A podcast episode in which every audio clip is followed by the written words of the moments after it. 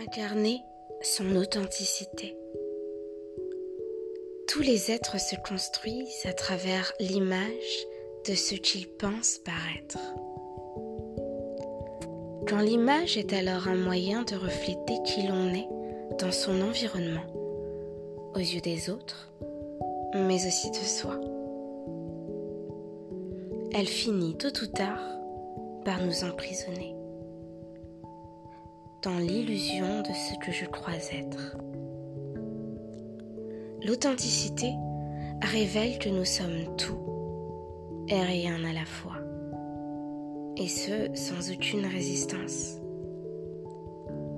Je peux être sage dans l'instant, comme indiscipliné dans l'instant suivant. Mais alors, suis-je OK avec ça?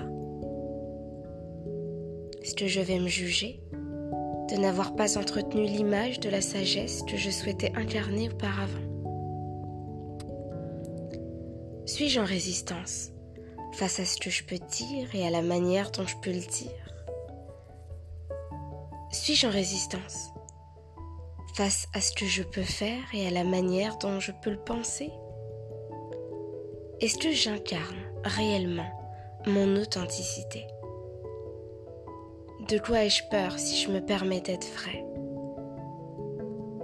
Est-ce la peur d'être jugé Car si c'est le cas, alors j'incarne déjà ma peur, puisque je me juge de sortir de ce que je veux paraître. Est-ce la peur d'être rejeté Car si c'est le cas, alors j'incarne aussi ma peur, puisque je rejette une partie de moi qui tend juste et simplement à s'exprimer.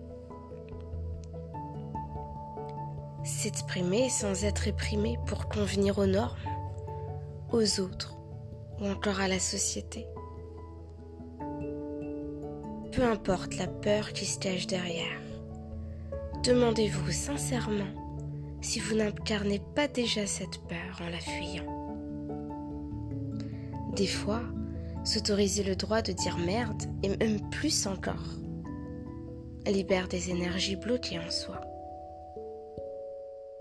Vous n'avez pas à être parfait. Soyez vous. Soyez vrai. Peu importe si ça plaît. C'est là toute la beauté de l'humanité.